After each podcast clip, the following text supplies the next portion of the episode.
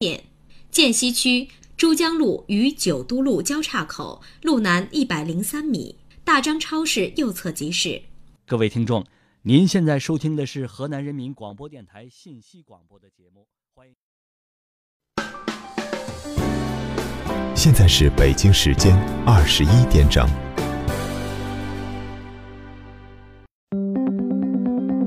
调频一零五点六，中波六零三，河南人民广播电台信息广播。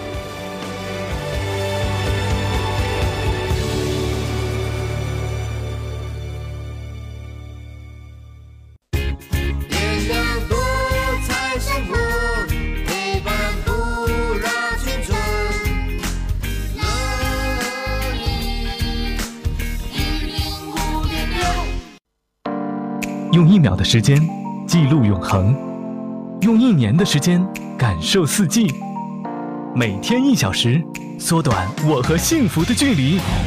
文聪时间，文聪时间，专业化心理健康节目，只为越来越好的你。晚上好，听众朋友，欢迎收听文聪时间，我是您的朋友文聪。有过这样的一种说法哈、说这世界上最危险的一种关系呢，就是前男友或前女友。尽管感情已经终结了，但是这段感情给我们现在生活所带来的危机却是无处不在的。我们来听听今天阿达和玲玲之间发生的故事。玲玲，我回来了。哎，怎么不开灯啊？这么黑漆漆的。哟，怎么了这是？阿达，你是不是到现在还忘不了你的初恋啊？什么意思啊你？好好的干嘛提这茬儿啊？我问你，你前段时间忙活着帮一个朋友的孩子联系什么上学的事儿，那个朋友是谁？是不是你的初恋小雪啊？啊？你怎么知道的？我怎么知道的？重要吗？反正不是你告诉我的，拿我当傻子骗呢？嗨，这事儿是你想多了。不管他是谁，求到我这儿来了，我这帮帮忙也是应该的嘛。我怎么不觉得应该？你又没那能耐自己办，到处求爷爷告奶奶的。如果他不是你初恋，你会这么下劲儿吗？还有，他孩子上学，你给拿了多少钱？你自己老实交代吧。要是关系一般，你犯得着吗？哎呦，玲玲，我跟你明说吧，小雪老公前两年生病去世了，把家里也给花空了。现在她可是孤儿寡母的，看着可怜。我们同学都是有钱出钱，有力出力的，我不觉得我做的过分呐。是啊，大家都在献爱心，最起劲儿的还是你吧？你是又出钱又出力哈，可得好好表现表现了。哎，玲玲，你这人可真刻薄。人家有难的时候，你能说这种风凉话？你良心过得去吗你？我这人就这样，就是蛇蝎心肠。怎么了？后悔跟我结婚了？哼，后悔还来得及。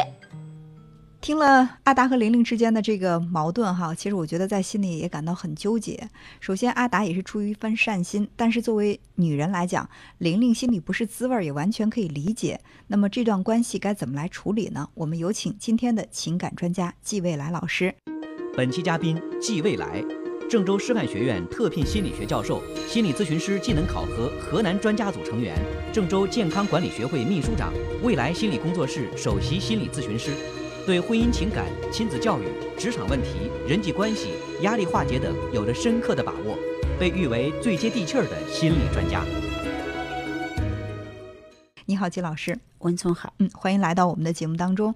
呃，那刚才听到了阿达和玲玲之间的这个争吵，我想问一下季老师，你的第一感受是什么？觉得这个事儿是不是真的很棘手，或者怎么样？我听了之后会更多的去感受玲玲的感受。嗯。因为从女人来说，可能想让丈夫在心里面自己是第一位的，嗯，但是丈夫现在出手去帮助自己的初恋的女友，并且自己是在不自知的情况下，嗯。所以我觉得玲玲的感受一定是不好。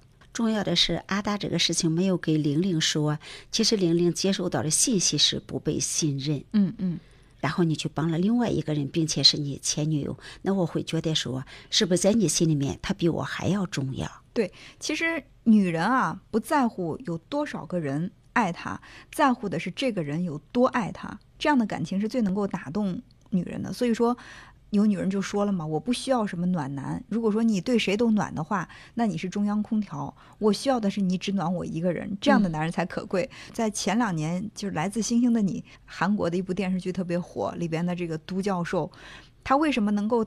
迷倒了万千女性，就是在他的眼中，那个女主角千颂伊是这世界上唯一能对他好的人。我对别人我都可以选择无视，所以就是这样的一种专注，我觉得一下子就把女人内心最柔软的部分击中了。嗯，其实女人要的就是这个唯一性。嗯，我在你心里面是唯一的，也是最重要的。嗯，因为是我要陪着你走完人生余下的所有的路程。嗯，所以我们应该彼此的都是对方心目中最重要的一个人。嗯，既然最重要，那这样的事情你为什么不给我说呢？嗯所以我想起来了，曾经见过一个朋友，嗯也是男的在。呃，生命的最后就是得了癌症之后，然后当同学们去看他的时候，提出来说：“你们能不能帮我一件事？嗯就是帮我找到我的前女友。”其实他的前女友已经到美国去，呃就出国了嘛。嗯然后一帮同学一看到同学最后的临终的这个要求，那还是帮吧。所以费了很大的劲找到了他的前女友。那前女友一听说，哦。他是癌症啊，晚期了，还这个时候在挂念着我，所以然后也去找了一些美国的医生，开了一些药，就带回来了。非常热情，赶到家庭里面见了他这个前男友。但是非常可惜的是，他们的同学就是将面临癌症的这样一个人，他的老婆却抑郁了。所以有时候说，抑郁其实对丧失的一种哀悼。或许是他老婆感觉到说，你得病了这么多天，这么多年，我陪着你，然后不断的去筹集资金，不断的是在最难的时候，日日夜夜守候在你身边。原来临终，你心里想的并不是我，还是另外一个人。嗯，这可能是她接受不了的。对，我觉得这个对一个女人的打击，可能比丈夫呃生病需要去照顾还要严重。我我想他的妻子一定会有很强的一种挫败感，我这么多年的付出都白付出了，嗯，还比不上一个你心里的影子，嗯。会有这样的感觉。嗯。但是如果我们站在这个男的这个角度，他临终的时候可能对前女友会有一些愧疚啊，或者是什么东西，他想通过最后我见他一面，或许是把有些这个呃该说的话呀，然后心结给他解开，嗯，但是忽略了。婚姻里面其实非常非常重要的就是我们要顾及对方的感受，要让对方能够感受到，任何时候我们是亲人。嗯嗯，刚才季老师谈到这个话题，我也想起来我的一位同学有过嗯、这样的经历，就是她在大学的时候谈了一个男朋友，她的男朋友是东北的，因为两个人离的距离太远了，因为这姑娘是河南的嘛，所以说嗯还是分开了。过了好多年，也都各自成家了。我的这个同学在怀孕的时候，突然接到了她的前男友的哥哥从东北打来的电话，然后就告诉她说，她的前男友得癌症了，临终前吧，有一个最大的愿望就是能够再见他一面。嗯呃，当时我这个同学还跟我在说这个事情，他特别特别的纠结。头一方面，他也不想让自己曾经爱的那个人将要离开人世的时候，呃，带着那么深的遗憾，因为他觉得对方提的要求也不是特别过分嘛，就是我马上不行了，我想见见你，可能也就是说说话，心理上一个安慰。但是他又在想，东北那么远，而且她当时还在怀孕，她突然要到那么远的地方去，她是要跟老公说的。嗯如果说是去见前男友，她老公是不是能够理解？嗯嗯，如果说她老公不理解，她硬去的话，可能她跟她的这个前男友有了一个很好的告别。可是回到家里之后，以后的日子该怎么过？她跟老公他们之间就是挽的这个疙瘩，结的这个心结，嗯要多长时间才能够化解呢？嗯就像刚才季老师说的那朋友，丈夫临终前还在念着别人，她心里的那个创伤，等丈夫走了之后，是不是要带一辈子都是遗憾？嗯所以我觉得这个关系真的是很难去处理的。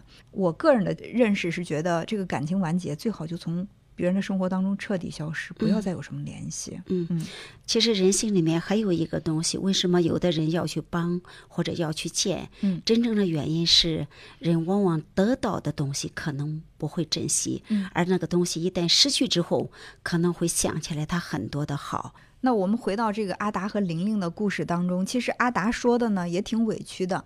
你说，不管怎么样也都是同学，而且呢也曾经有过感情。对方现在丈夫去世了，自己带着孩子很艰难。我现在有能力，我去帮他一下，难道这不是更能够彰显一个男人的大度胸怀吗？他可能在心里面也会觉得很委屈。嗯，但是风险是在于，因为对方的丈夫去世了。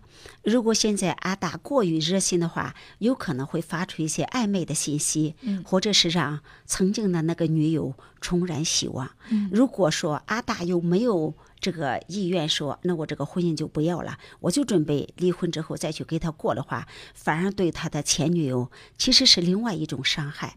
所以我倒觉得文松刚才说的非常好。我们既然那一段感情已成为了过去，那我们就让它彻底的成为过去，这样既是对过去的一个句号，同时也对现在生活的一种负责。嗯，我想作为阿达，可能如果他对这个问题的认识跟我们的观点不一致，你要硬说你不要去帮他了，从此以后你们就是陌路人吧，他可能在心里一下子是做不到的。嗯，呃，那既然这个矛盾现在已经产生了，那我觉得是不是他们两个之间会有一些更好的这种沟通？如果说阿达真的想帮的话，他其实可以把这选择权交给玲玲。嗯，他可以玲玲说：“我现在遇到了一个问题，一方面是我想去帮，但是另外一方面我又非常顾及你的感受，我不能去帮了他而伤了你，因为你才是我一辈子最后要过一辈子的人。”我们还有几十年的时间要一起走过，所以现在你来做一个决定，帮还是不帮？如果你说帮，那咱们两个人一起帮；如果你说不帮，我绝对不会去帮。如果说阿达有了这样的一个这么坚决的态度，他在心里会是什么样的感觉？嗯 嗯其实玲玲是怕帮了之后，自己的丈夫和他的前女友那个爱会重新的复燃。她其实怕因为帮而给自己家庭里面带来更大的这个危机。所以，假如阿达能够在征得玲玲同意的基础上，甚至把玲玲推在前面去帮。其实女人心底有很多柔软的东西，很善良的这些东西，一旦她感受到阿达对她的尊重、信任，甚至为了她竟然可以去不去帮那个人的话，她其实也会动了真的感情。然后这样就是阿达的家庭稳定了，然后玲玲也在帮助别人的过程中，可能也获得被需要的感觉。同时呢，最终的结果是他的前女友获得了帮助。对，而且如果说阿达和玲玲一起去帮助这个前女友的话，我想会让这个前女友断了一些不切实际的念想的。嗯，男人会有那种英雄主义，就是当我去帮助一个女人，看到一个女人因为我的帮助而在这个生活方面有所改善的时候，他会很陶醉于这种感觉。嗯，所以说两个人一个有依赖，一个有陶醉，很容易就稀里糊涂的觉得这就是爱情。所以说现在自认为把持的很。很坚决，我们不会怎么样，我就单纯想帮他。但是这种单纯的感情能够一直持续下去吗？其实是很值得我们去呃商讨的。对，啊时间长了有可能会出现一些问题。嗯重要的是，现在玲玲的感受是阿大需要顾及的。如果这个事情阿大和玲玲不把它摆在桌面上说，接下来有可能会面临着自己家庭的危机。嗯嗯，所以说我们把刚才的这个呃梳理一下，就是首先呃我们都要明白。自己身边的那个爱人是陪伴自己一辈子的，是最重要的，嗯必须要把这个原则放在第一。呃，第二就是，假如说这个阿达有一些这种呃同情之心也好，或者说有这种英雄主义也好，其实这个边界的划分还是非常重要。嗯一定要划清边界，嗯帮到什么程度，嗯这个很重要。嗯嗯另外一个就是帮的前提是必须在妻子同意的情况下，嗯然后才可以帮，嗯。否则帮了别人毁了自己的家庭。好，感谢季老师给我们的这个分享。我们来看看两个人能够对这个事情有了正确的认识，呃，有了沟通之后呢，他的处理是不是会更好一些？玲玲，我回来了，我给你买了你最爱吃的双皮奶，来吃点吧。我不想吃。嗨，我刚才说话有点过了，我知道你这人最心善了，你生气，主要是因为我没有提前告诉你我帮的人是小雪。是不是到今天你还觉得小雪比我重要？得不到的才是最好的。怎么可能呢？如果你不想让我帮他，那以后我就不帮了。反正那么多同学都在帮他呢，也不缺我这一个，不是？你真这么想？当然了，哎，当时真是觉得他可怜，哪头轻哪头重，我还是分得清的。哎呦，我不是小题大做啊！你想想，小雪现在孤儿寡母的，你对她那么好，万一她对你旧情复燃了，你怎么办？那不可能，怎么不可能？你不可能，还是她不可能？我都说了嘛，你要不高兴，我以后就不帮她了。嗯，你都说我刻薄了，我敢不让你帮他？嗯，那这样以后你在帮他的时候拉我一起去，别人帮都是暂时的，关键他还得自己变强，所以该帮的帮，不该帮不帮。要不我抑郁了，看你帮谁？哎呦，好，好，好，我都听你的。点亮多彩生活，陪伴不老青春。河南电台信息广播。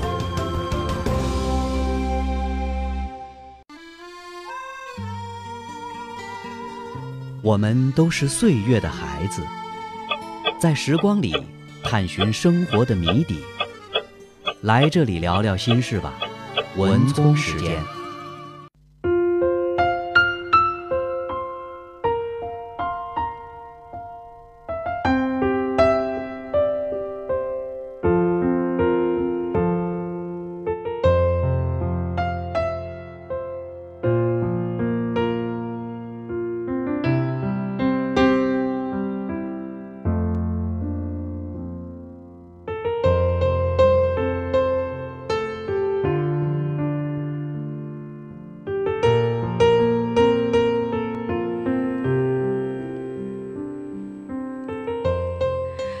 欢迎朋友们继续收听文聪时间，我是您的朋友文聪。那在接下来的时间，大家可以通过我们的两种互动方式来参与我们的节目互动。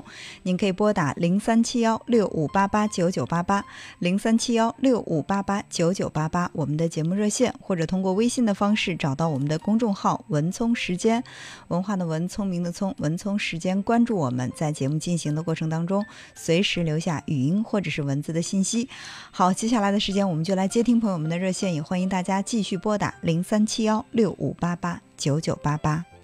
喂，你好，呃，你好，文聪老师。哎，啊，老朋友了。嗯，哦，哦，我这是第四次向你求教了啊。哦，那个，今天我说说我感情的问题。嗯，你说，是这样的啊，我简单先把事情给您叙述一下。嗯，是这样的啊，就是我曾经有一段失败的婚姻，嗯我这个前夫呢，嗯，可能就是不是可能吧，他就是出轨了。嗯出轨了之后呢，我们就呃离婚了，孩子我带着。后来中间呢，呃，中间这几年有人跟我说条件也相当好，但是我没有愿意，就是我怕他再一次背叛我。可能就是有人给我介绍了一个条件不是很好的，我觉得他很老实，所以我都愿意了。我想下半辈子过日子就找一个踏踏实实过日子，嗯我是这样想的。呃，于是他条件不好，我这边条件比他好一点。嗯、我们相处，呃，这个一年多之后，我觉得他还行，对我，对我和孩子都很好。嗯呃我就给他买了车，然后我们就好好过日子。但是，这个是上上上一星期周四晚上，嗯我他喝了点酒，他把手机关上。我说咱们这个店儿啊有业务，怕人家给你打电话，你把手机打开吧。他他虽然喝了喝了点酒，迷迷糊糊，但是我把他手机打开的关上，手机打开的关上，我都觉得很纳闷儿。突然，我打开手机，一瞬间发现那框里边跳出一个信息，有一个女的给他发信息，发信息是非常暧昧的信息，就是也也就是很难听吧，就是那种男女之间的那种我说不出口那种嗯信息。嗯嗯，我明白。哦，然后呢，我就联想，我们相处了六年了，一直他没有给我办手续，一直没有办手续，我们现在就是一直住在一起。嗯、我们他认识我之后，我除了给他买了车，我还给他弄了一个店，给他弄了一个店啊，他自己在那干了。原来他可以说是一无所有，认识我之后，头两年对我非常好，现在慢慢的，我觉得他也变了，有车好车开着，啊、有有公司有有店，呃，他呃这个有店，他说总而言之自己的身份也提高了。联想到这几年，他跟原来人家给他介绍过一个女的，他们还藕断丝连。人家有人给我说他们在一起吃饭，当时我没有见的，但是我见啊、呃我见他这个聊天记录，有一次他出去了，他那个没有关，嗯、我我看到，总而言之吧，点点滴滴这几年吧，我发现很多细节，他们一直都没有断。我曾经听有人说他们还住在一起，他去那个女的，那个女的也没有找，就是在我之前，人家给他介绍过，那个女的嫌嫌他没有本事，就是不愿意，呃，不愿意就是要他了。他现在他们两个一直都没断，我就现在很纠结，我应该怎么办？啊，再一个，我我给你再说一下，我们两个生活当中，我语言上有点强势，经济上，家里边经济上，我我是占着主导地位。虽然他也给我，他也干，公司是我们两个的，钱我都掌握着，在语言上，我都都有点强势，这是我知道我有不足的地方。我但是我从内心来说，我对他非常非常好，从吃的、穿的、用的，我自己对自己很苛刻，但是我对他都不说很大方，我我应该还还可以。这就是现在就是这种情况，他，嗯，我发现了，跟他说他不承认，他一直不承认，但是我给那个女的打电话了，给女的打电话了，女的现在给我设成黑名单了，就是现在这种情况，我应该怎么办？还应应不应该跟他继续下去？嗯，应不应该跟他继续下去这个问题，我们先放到一边。我们来分析一下，为什么从你的前夫到现在的男朋友，你总是碰到这种爱劈腿、背叛你的男人呢？对我就是，我都觉得我很失败嘛，你觉得是自己失败？可能如果你要说自己失败的话，你事业做的也不错呀，你有那么强的这种经济能力，给男的买好车，给他开公司，嗯，这又不算失败呀。你觉得你哪一点失败？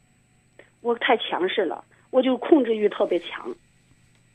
其实，在我们节目当中，嗯，经常会遇到这样的情况，比如说一个女人打电话过来说：“我怎么总是碰到那种爱打人的男人呢？我嫁一老公家暴，再嫁一老公还是家暴，所以说就要第一要思考两个问题哈，就是第一个问题是，我为什么总是去吸引那些背叛我的男人？第二呢，就是。为什么男人嫁给我？呃，我就是为什么男人跟我在一起总是习惯于背叛我？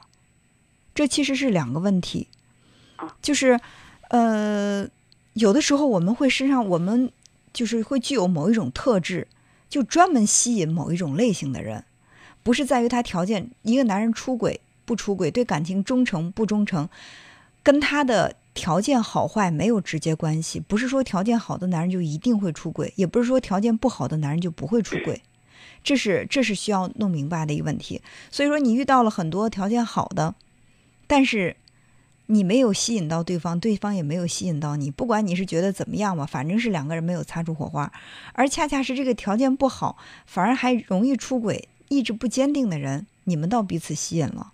这就是你自己的行为模式可能会带给你的一些问题，还有呢，就是你反复强调了你的强势。其实强势对于一个女人来说是致命伤，非常非常致命。因为什么？你看你所你现在同居的这个男朋友，他以前呢在别的女人面前，他条件不好，很有可能就是这个女人会轻视他、看不起他，反正不会选择他吧。那好，你跟他在一起之后，你尽管提升了他的生活品质，让他出去有头有脸，说起来也是有公司，开着好车，就是你在他的外在方面给他加强了，但是他的内在依然是空虚的。他其实，在内在里是依然不自信的。一个男人，他自信不自信，不在于他开了什么样的车，而在于他自己对自己有多大的评价。就是我开的这个车是女人送给我的，和是我自己赚钱买的，那种感觉是不同的。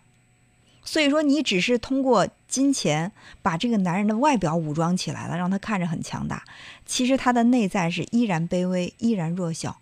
一个卑微弱小的男人。他最渴望的是什么？他最渴望的就是别人对他的崇拜，最起码对他的尊重。而你反复提提到的，就是在语言上你比较强势。我可以想见得到，你所说的这个强势，很有可能是在人前人后对他没有做到足够的尊重。还可以吧，对他还还可以，那你告诉我，你这个言语上的强势指的是什么？就是总是我们两个一起，我说的多，嗯、嗯。家家里边的大事小事儿，他，嗯，他文化不高嘛，嗯总是听我的，嗯。啊，我说到哪儿他干到哪儿，他就是也挺好，就是下力干活儿干的挺好，也很细致，但是他永远在你的面前是一个从属的地位，对。他永远就是说的不好听点儿，永远是你的跟班。对，有啊一点，所以说，这样的男人他最渴望什么？嗯。他最渴望的是一个女人对他足够的崇拜，也可能在你这儿，他永远是那个听话的人。他没有什么地方让我感到很崇拜。我认识他的时候，要能力，可是要要各方面你都没有让我知道崇拜的。你认为你认为他不值得崇拜，嗯这是你的问题。他需要被崇拜，那是他的需求，哦，不是说你认为他没有什么可崇拜，他就不能有那种被崇拜的需求。他渴望，对吧？嗯，他渴望得到别人对他的尊重，呃，对我我也尊重他，甚至是女人对他的崇拜。他他没什么地方让我很崇拜。我认识他的时候条件不好，我就想的确如找一个心疼我的，就是我承认我承认，哦我我你还是没明白，就是哦其实你考虑问题太过于站在自己的立场上了。哦，对，你觉得这个男人他没有，他又没有什么让你崇拜的地方，那你就认为他是不需要被崇拜的，但是是需要他是需要的。哦，在你这儿，可能你所有的他所有的东西都是你施舍给他的，或者说你给他说难听是施舍，说不好说就是那就是你给他提供的吧，这样说更客观一点。施舍哦，嗯我我们两个就是现在经济上都在一起，都是我但是我我掌握住，对哦你掌握着，车是你给他嗯买的，对我公的名字，司公司哦是你开，他来干的，对吧？哦，对，也是我的名字，所以说哦呢，他的一切基本上都是你提供的，或者你给他创造的条件让他拥有的。可是哦他转身到其他的女人面前，那个女人可能以前曾经看不起他，对，但现在突然会发现，哦，这个男人了不起呀、现在哦看着很神气啊，是不是？看着就是开着好车，然后出手也很阔绰。这个女人会怎么样呢？会对他另眼相看，甚至会对他有所崇拜。他哦他当初从在这个女人面前失去的自尊，在这一刻，不管他用什么样的方法，他找回来了，嗯，对吧？对，他如果说嗯买了一条钻石项链给你，假打个比方，他买了一个钻石项链给你，你会很开心吗？你可能会想，你买的这个项链花的钱是我们共同的钱的啊，啊对对对对是我的钱，你有什么好炫耀？甚至你会说，不经我的允许，你为什么要买这么贵的东西？啊，对对对，对你会这样想。可是哦他如果说花了同样的钱没告诉你，买了一条钻石项链去给他所喜欢，或者就当他现在在一块儿的那个女的，那女的会有什么样的反应？会觉得嗯这个男人太棒了，居然送我这么贵重的礼物，我太爱你了。你想想，两个女人带给他的感受，哪一个会让他在心里面更舒服？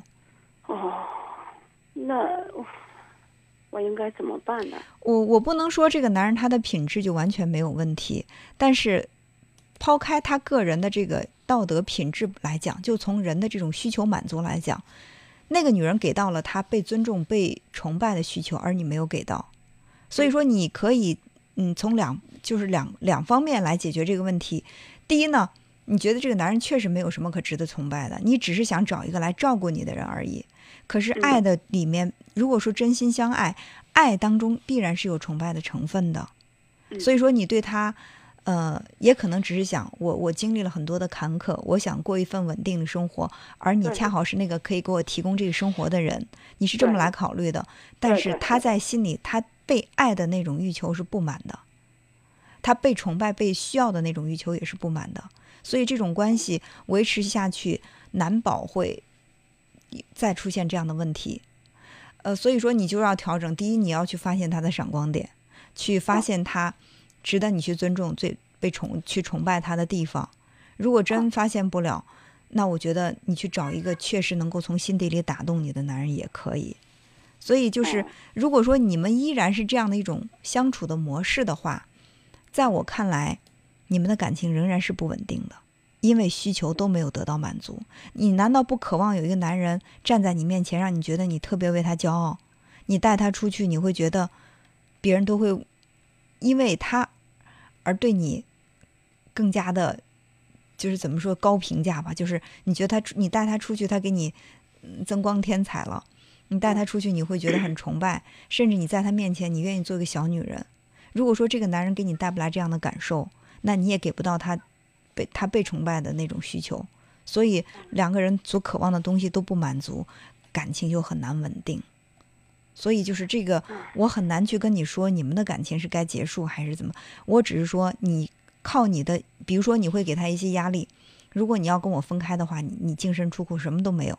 他对，就是这个。他如果他迫于这方面的压力，他不舍得离开这种比较好的生活，他会他会暂时回到你的身边。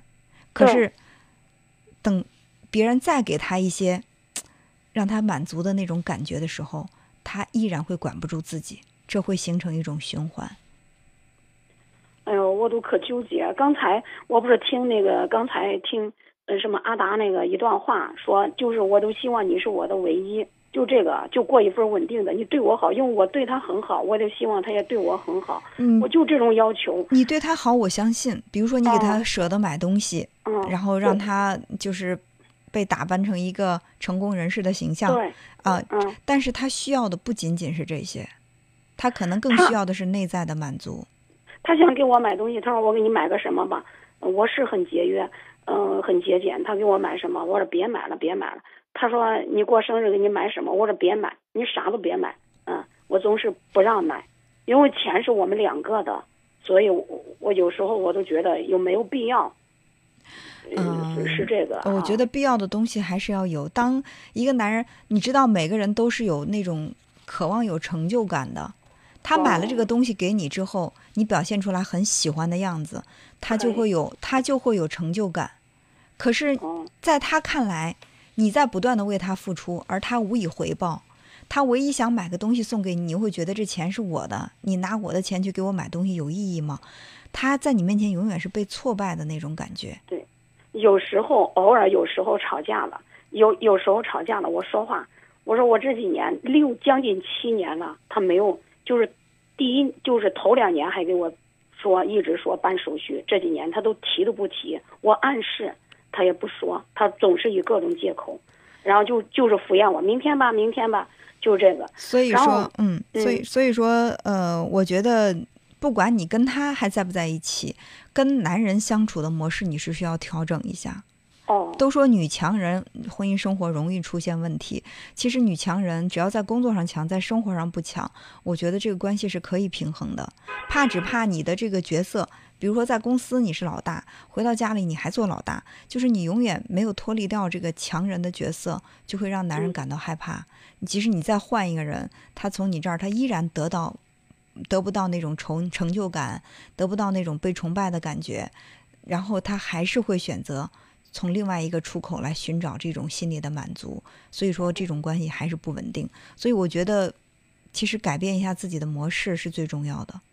哦好，吧我明白了，嗯我明白了。那好，哎呦，太哎感谢你了！我我我就是有什么纠结的事儿，我总是信任，想给你说说，你总是开导我，我感谢一听都恍然大悟。感谢你的信任嗯，哦哦，也希望好能够很。好的处理这份关系，嗯，好吧？嗯，好哎的，好的，再见嗯，嗯好好，嗯再见，嗯，好。好，我们的热线零三七幺六五八八九九八八零三七幺六五八八九九八八，继续为朋友们开通。信我分担你的寂寞，你从不知道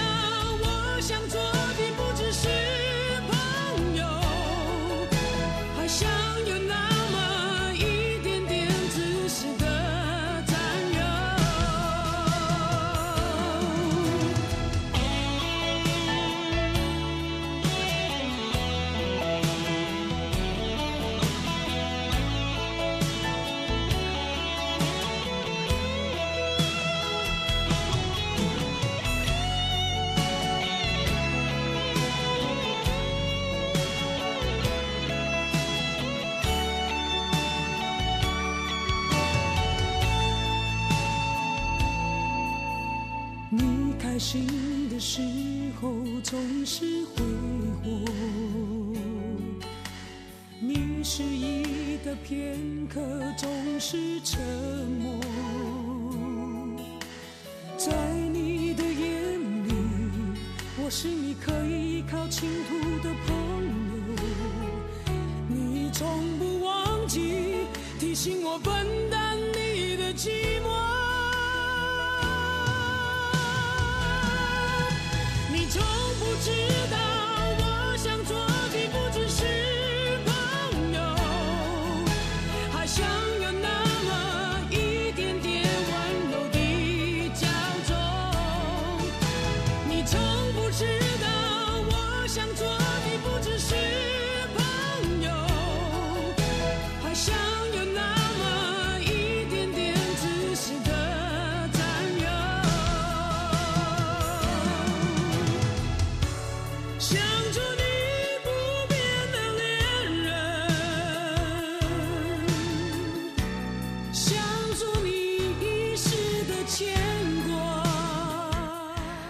欢迎朋友们继续收听文聪时间，我是您的朋友文聪。那也欢迎大家继续拨打零三七幺六五八八九九八八零三七幺六五八八九九八八我们的节目热线，或者通过微信的方式找到我们的公众号“文聪时间”，文化的文，聪明的聪，文聪时间。关注我们，在节目进行的过程当中，可以随时留下语音或者是文字的信息。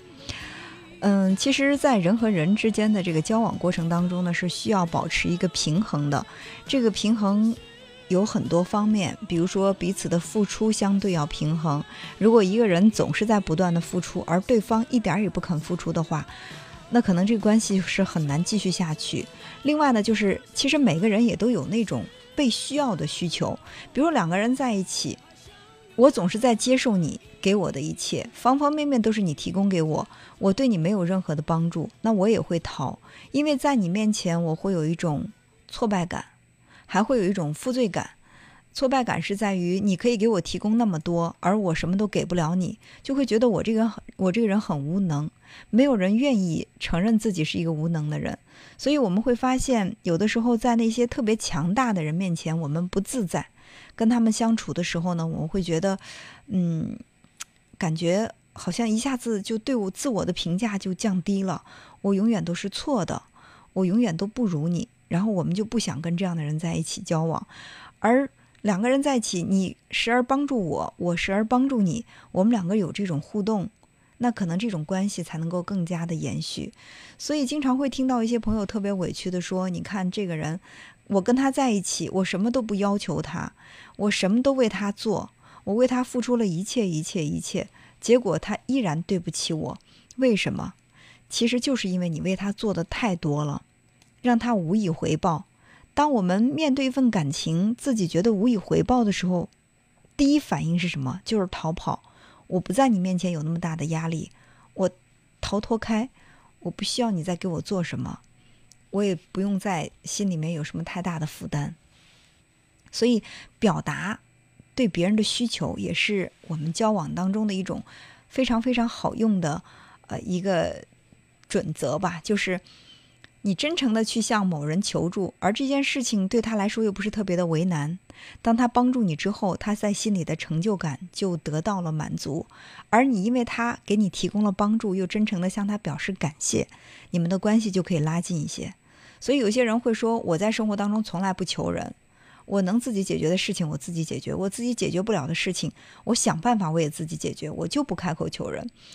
看似这样的人很强大，其实这样的人往往会很孤单，因为没有互动，这个感情很难延续。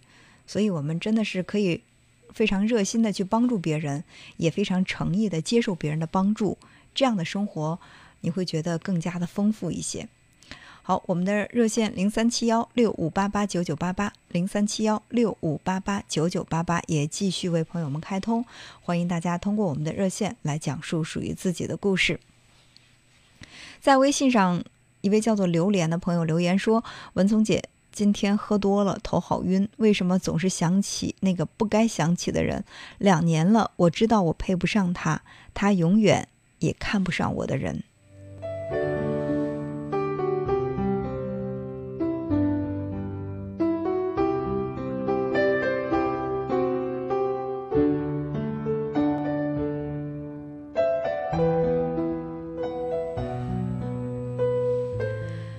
如果说他看不上你的人，也许他看不上的不仅仅是你现在的条件，而是你对待生活的态度吧。如果说两年前你知道自己配不上他，他永远也看不上你，那么两年的时间，你最起码是可以拉近自己和他的距离的。你比如说，你去分析一下他看不上你什么？他看不上你的长相气质，还是看不上你赚钱的能力？看不上你，呃，对事业的态度？你总得找到他在哪方面看不上你。那就是为了让他能够看上你，你也应该去努力的成为那个更好的自己。只有这样，嗯，你站在他面前，你才不会卑微。而且我始终认为，女人都有这种英雄情节，迷恋英雄的情节。一个男人楚楚可怜的，很难去打动一个女人。他顶多在心里面会同情你、可怜你，但是他不会爱你。而当一个男人把自己变得很强大，这个女人就会崇拜你，她甚至会因为崇拜而爱上你。所以，你在喝醉酒，然后呢借酒浇愁，把自己生活过得很混乱，自己的状态很消沉。你看似是很痴情，但是这种痴情真的很难去打动一个女人的心。你倒不如去好好的调整自己，让自己更努力的去生活。有一天，当你再碰到他，哪怕你们之间不可能，他回过头看到你的时候，他会对自己说：“看来当年我看错了，这小伙子是不错的，我对他看得有点低了。”我觉得，即便是他给你这样的一个评价，对你来说也是一种安慰吧。更何况，当你变得更好的时候，也许他在你心里就没有那么的，呃，完美了。你可能身边会围绕很多更美好的人，在这些更美好的人的衬托之下，他也会显得很平凡。你自然而然就把他忘了。所以，不要否认一个事实：人和人之间是存在着比较的。就像你说的，他看不上你，他看不上你是因为他身边有很多比你更优秀的人。那你为什么不让自己努力的变得更优秀，站在他的身边毫不逊色？不管他看上你还是看不上你，最起码他不会忽视你。所以啊，我觉得，真的生活还是自己过的，自己是一个什么样的形象，完全是自己塑造的。加油吧！点亮多彩生活，陪伴不老青春。河南电台信息广播。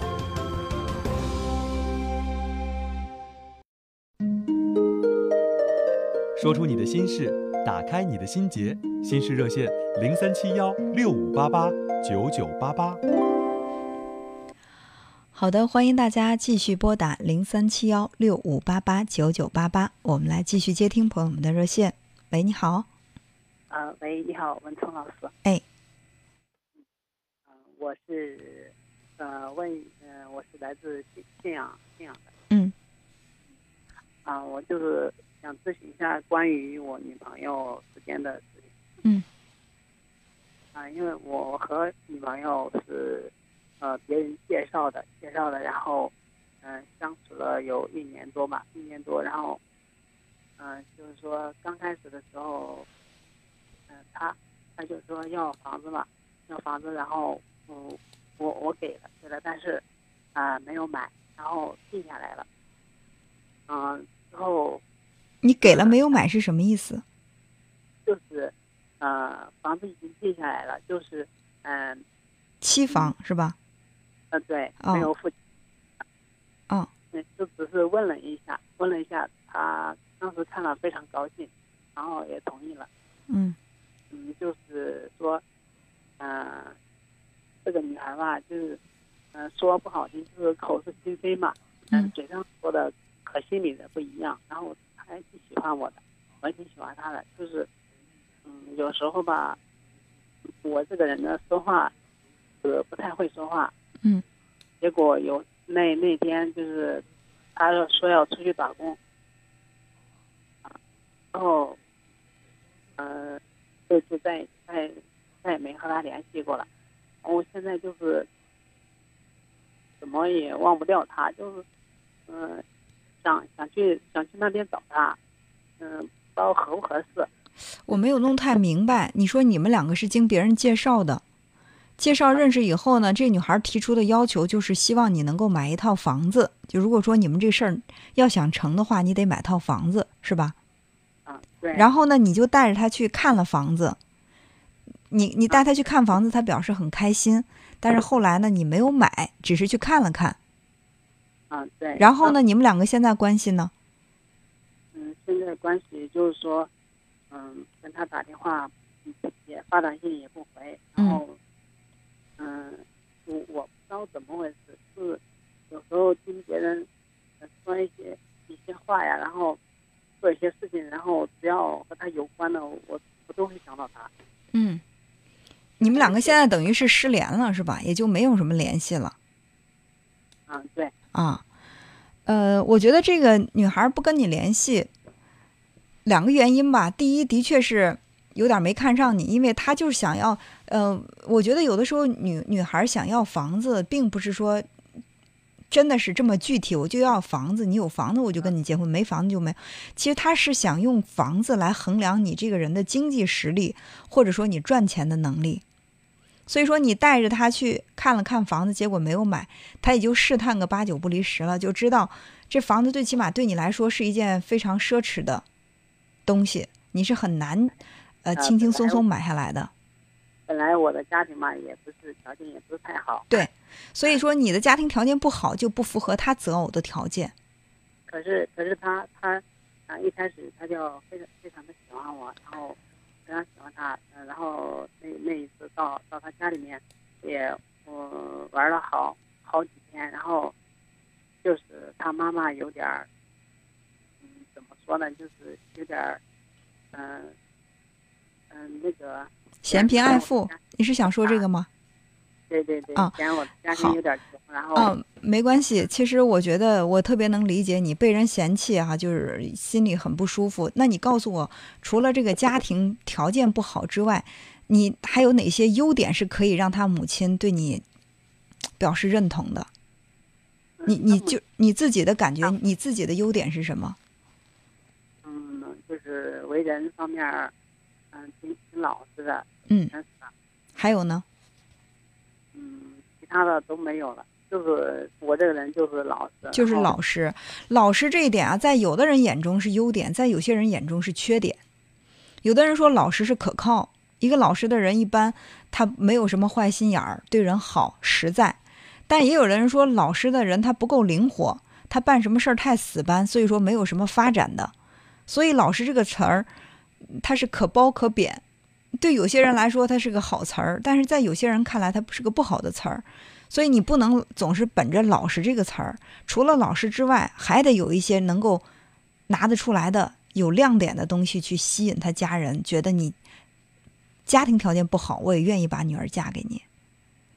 啊，他他母亲也说了，就是说，嗯，如果你买房子的话，嗯，你你你，就算你你不说我女儿，然后你也得买房子，嗯。当时我想了也对，不管说不说他，嗯，到时候成不成都得买房子嘛。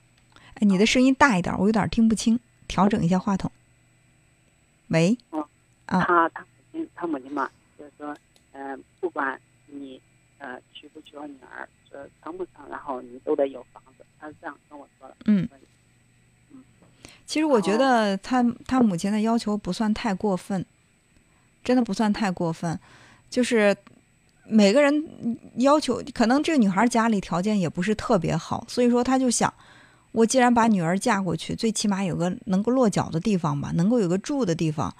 所以说，有有一些女孩的父母会很开明，或者说他们有实力，你没房子没关系啊，这小伙子长得帅，或者说这小伙子一看都是能言善道的，特别讨人喜欢，没房子我买一套，给他们俩住，也有这样的。但是他们家第一可能是没有这个实力，第二呢就觉得你也不值得他去投那么大的钱买套房子，就是你你身上对于他们家人的吸引力还不够，除老师这一点，最起码对他的父母来说没多大吸引力。啊他他母亲就是说，能在镇上买一套房子就已经很不错了，然后随便装修一下。你这声音太小了，我实在听不清。啊，他他说钱花的少，嗯。嗯，能节省一点是一点。嗯，然后他女儿就说，嗯，如果要买那种小房子的话，就必须在市里边。嗯如果大房子的话，嗯，就在镇上买。然后市里面的房子，小房子一般都是好几十万的。哦啊，他是这样说的。所以归根到底，孩子的就是女孩的妈妈还是挺心疼你的，没有太为难你，但是女孩不愿意呀、女孩女孩也愿意。那为什么还说让你在县城买房子？你买了吗？我没有买？没有买，不就没达到他的要求吗？但是但是在镇上买了，镇上，然后现在就是房子嘛，还有没有没有看好地方，然后女孩挺喜欢那套房子的，嗯，嗯，怎样，我们怎么办？嗯、为了你，是这样哈，这位朋友，我我真的是不太想就是把这个事实拆拆穿，但是呢，我我觉得我必须要去实话实说，就整个这个事件叙述下来，给我的感觉是什么？这个女孩真的没看上你。就是对你这个人评价不是说特别的满意，所以说你再加个砝码吧，就买套好房子也行，这算是补足了内心对你的那种不是特别满意的那个空缺。但问题呢，在买房子这件事情，你又表现的好像是有一点犹犹豫豫的，带人家去看房子，人家挺开心的，结果不买，这女孩会有一种被骗的感觉。你是溜着我玩的吗？你为什么带我去看房子又不买，也没个什么说法？所以说现在已经态度很明确，不接电话，不回信息，这其实就是对你的一种拒绝，非常明确，连婉转都不婉转，就直接的拒绝。你还你说你要问我说这女孩儿，你们俩还有没有可能继续，或者说这女孩儿还喜欢不喜欢你，还爱不爱你？我觉得这问题我都不用回答，你自己还不清楚吗？就是那那嗯，在家的时候，去年在家的时候，我们在一起玩，然后我经常他家里面去，然后在那段时间，不要再纠缠那段时间，那段时间他对你不了解，他对你还抱有希望，他以为你可以顺顺利利的买房子，结果你没买，他就彻底失望了。不能靠回忆来过日子，那是自欺欺人的。当他对你满怀期待，对你有很多美好的想象，他觉得你是个高富帅的时候，他会很配合你，跟你在一块玩儿。但是对你有所了解以后，发现你不是他想的那个样子，所以说他态度很明确的就拒绝了。其实事情非常非常简单，我们需要的是什么？你需要的是一份面对现实的勇气。你不能自欺欺人的沉迷于当初我们俩刚认识的时候，我去他家玩了几天，他对我特别好，我们在一起特开心，那能代表什么呢？什么都代表不了。就是就是嗯嗯嗯，那时候也有好多人在劝我，就说嗯，如果他不喜欢你，不想跟你在一起，那那就忘了他吧。嗯，我我可是我想忘，但是我忘确实忘不掉。忘不掉是因为你没有碰到更好的，没有碰到更好的，是因为你没有把自己变得更好。其实就很简单，如同我刚才回答那位朋友的留言一样，你把自己变得特别优秀，让很多优秀的女孩围着你转，你早都把她忘了。因为在你的生活当中，说的现实一点，以你的条件，你能碰到的最好的女孩也就是她了，但偏偏人家又没看上你。所以她在你的生活当中，你把她当主题曲，对于人家来说，你只是一个插曲。所以你忘不掉她，她早就把你忘了。其实这里面还有一件事，是这样，我我们节目到这儿要结束了。最关键的是，我觉得问题已经说得很清楚，你需要面对现实，好不好？好，那就这样，再见。好的，朋友们，我们今天的节目到这儿又要跟您说再见了，非常感谢您的收听和陪伴。明天的同一时间，我们再见。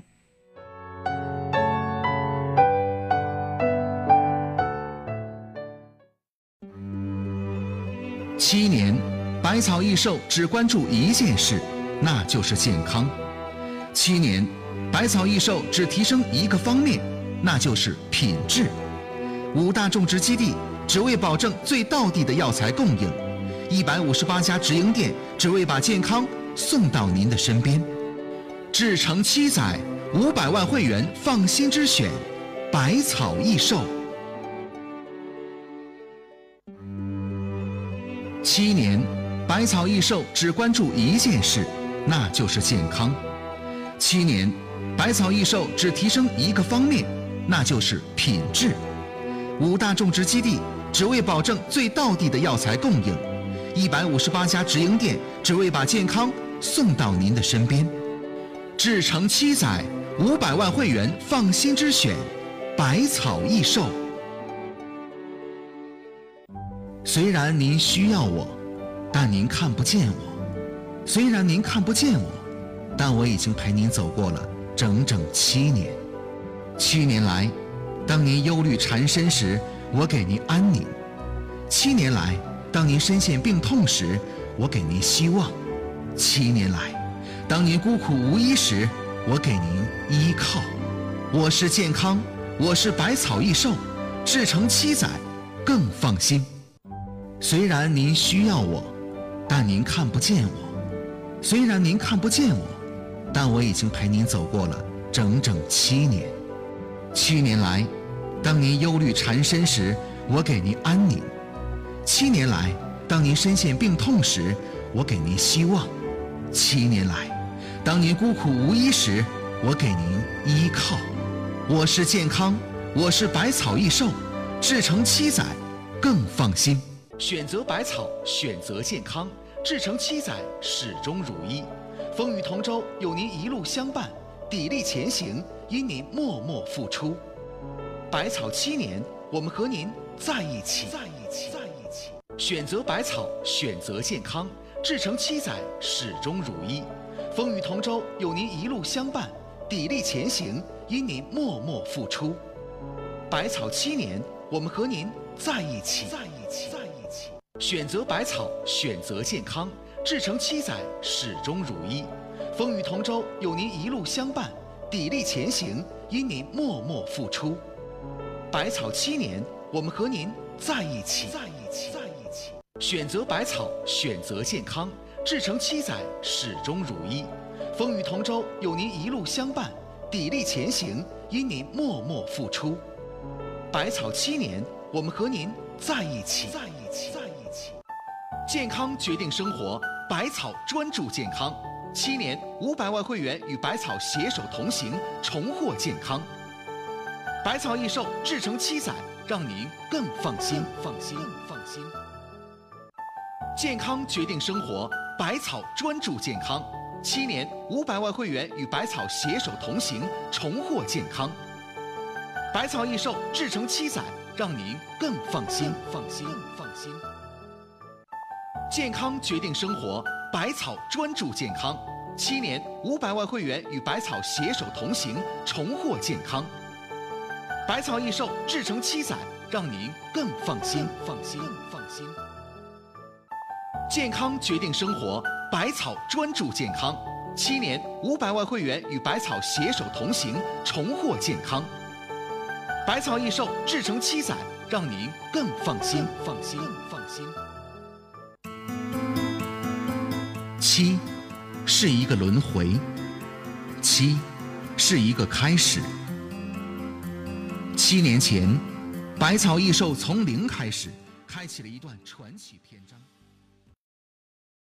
中国好司机系列之九十九天零违法挑战赛，私家车九九九联合郑州市文明办、郑州市交巡警支队邀您参加，挑战成功有大奖哦！爆料不文明行车行为，发送微信到私家车九九九。挑战七十二小时唱不停之后，河南人将再次创造吉尼斯世界纪录，我们的声音将再次震惊世界。二零一六年九月十七日，我们要创造世界上穿龙袍唱豫剧人数最多世界纪录。娱乐九七六就是这么霸气。妈妈，我想玩手机。不行。妈妈，我想上网。不行。哎，没办法，孩子不爱阅读，整天就爱玩游戏。有办法，我给孩子订的《阳光少年报》，这是专门办给孩子看的新闻故事报。再难讲的天下大事儿，这份报纸也能讲得很有趣儿，孩子都爱看。《阳光少年报》把新闻讲给孩子听。城市中的吟唱，山谷里的声音，他们是小娟和山谷里的居民。大家好，我们是小娟和山谷里的居民，我们带着新专辑来到你的身边，期待和你一起分享。